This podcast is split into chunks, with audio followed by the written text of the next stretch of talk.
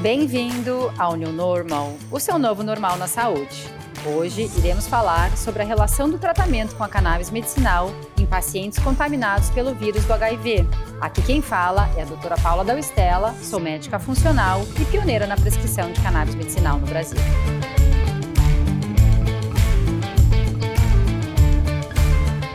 Então, o New Normal traz a mensagem do novo normal na saúde uma nova realidade na quebra de paradigmas, na nova forma de entendermos o corpo humano e seus processos fisiológicos e o quanto os nossos hábitos se relacionam com as nossas doenças, para podermos ser o protagonista da nossa própria história.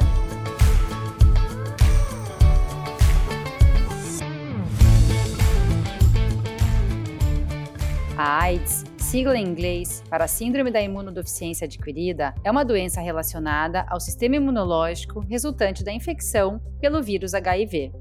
O HIV, vírus da imunodeficiência humana, invade e destrói células de defesa conhecidas como TCD4, responsáveis por organizar a resposta imunológica.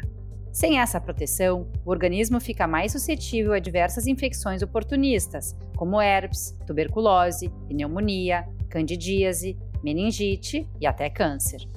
A transmissão do vírus acontece por meio de secreções como sangue, esperma, secreção vaginal e leite materno, sendo que essas secreções precisam ter uma quantidade suficiente do vírus e penetrar o organismo da outra pessoa para que aconteça a infecção. As principais vias de transmissão são relação sexual desprotegida, compartilhamento de seringas em acidentes com agulhas e objetos cortantes, na transfusão de sangue contaminado e na transmissão vertical, que é quando a mãe infectada transmite para o feto durante a gestação, no trabalho de parto ou durante a amamentação. Os primeiros medicamentos antirretrovirais surgiram na década de 1980. Eles agem inibindo a multiplicação do HIV. Os primeiros medicamentos antirretrovirais surgiram na década de 1980. Eles agem inibindo a multiplicação do HIV no organismo e, consequentemente, evitam o enfraquecimento do sistema imunológico.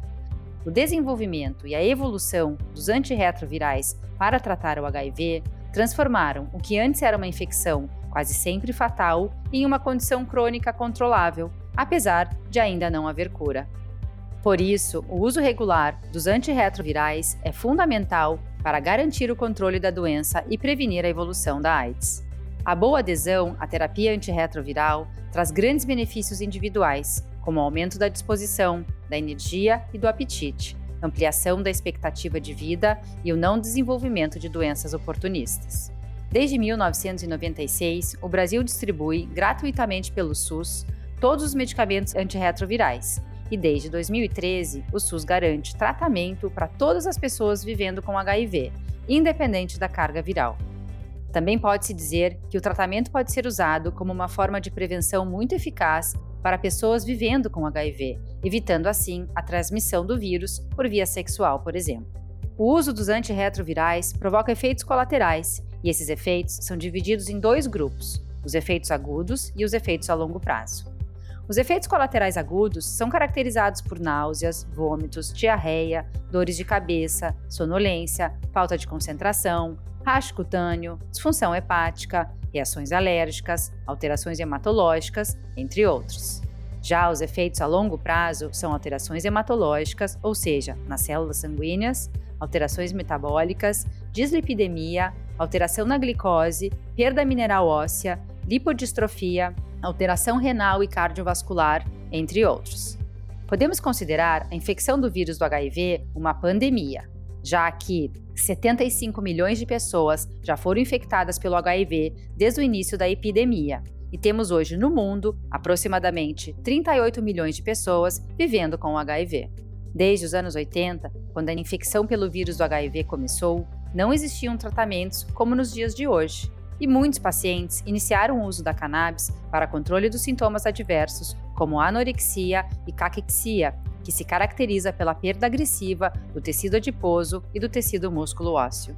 Nessa época, aproximadamente desde 1985, foi aprovado o primeiro medicamento semissintético de THC, o dronabinol, para estimular o apetite de pacientes com AIDS. Desde então, existem pesquisas com canabinoides para auxílio no tratamento da AIDS.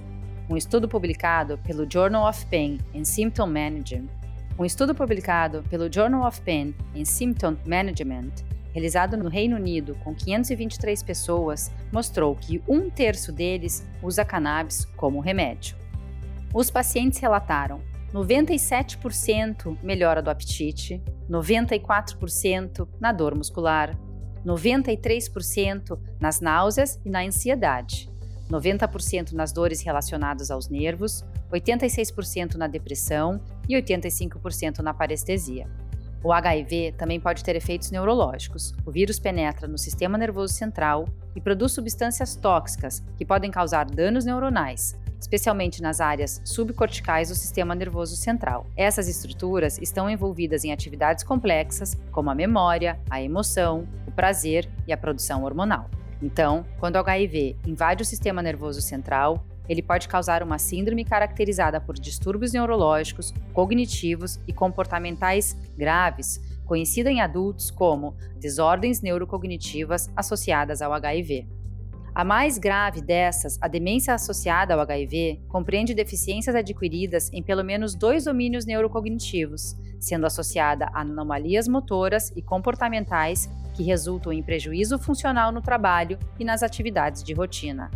Há evidências sugerindo que os canabinoides possuem atividade anti-inflamatória, com potencial terapêutico em doenças neuroinflamatórias. Eles penetram pela barreira hematoencefálica e exercem seus efeitos através dos receptores de canabinoides. O principal receptor canabinoide alvo da neuroinflamação é o receptor canabinoide do tipo 2, o CB2. Esse receptor tem sido identificado durante processos inflamatórios com o potencial de reduzir a produção de citocinas pró-inflamatórias pela microglia, que são os macrófagos, ou seja, as células de defesa residentes no cérebro e que desempenham um papel importante em muitos processos neuropatológicos. Hoje em dia, as pessoas que vivem com HIV têm uma longevidade que se aproxima de suas contrapartes não infectadas pelo HIV, mas têm uma carga maior de comorbidades não transmissíveis, incluindo doenças cardiovasculares, pulmonares, renais e hepáticas. Como os canabinoides possuem propriedades anti-inflamatórias e antifibróticas, os canabinoides podem representar um método viável para reduzir a ativação e aumentar o perfil imunológico.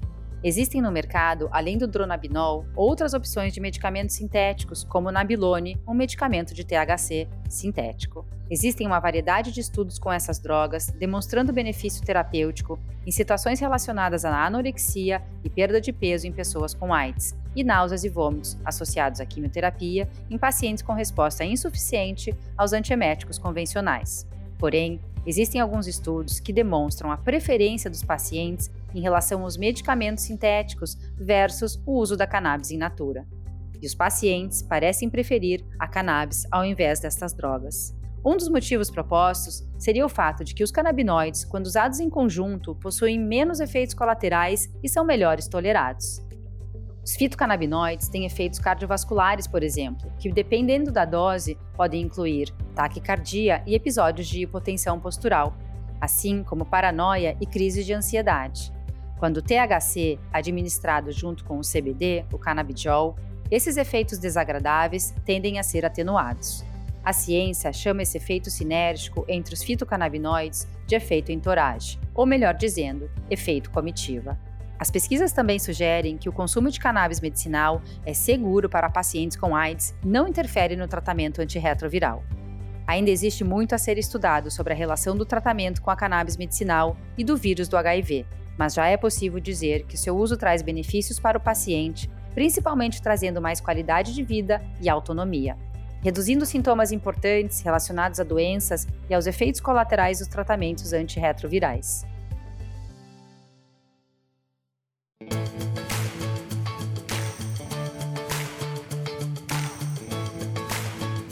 Pessoal, muito obrigada por estarem comigo em mais um episódio. Espero que vocês encontrem informações valiosas e que possam fazer a diferença. E até a próxima semana.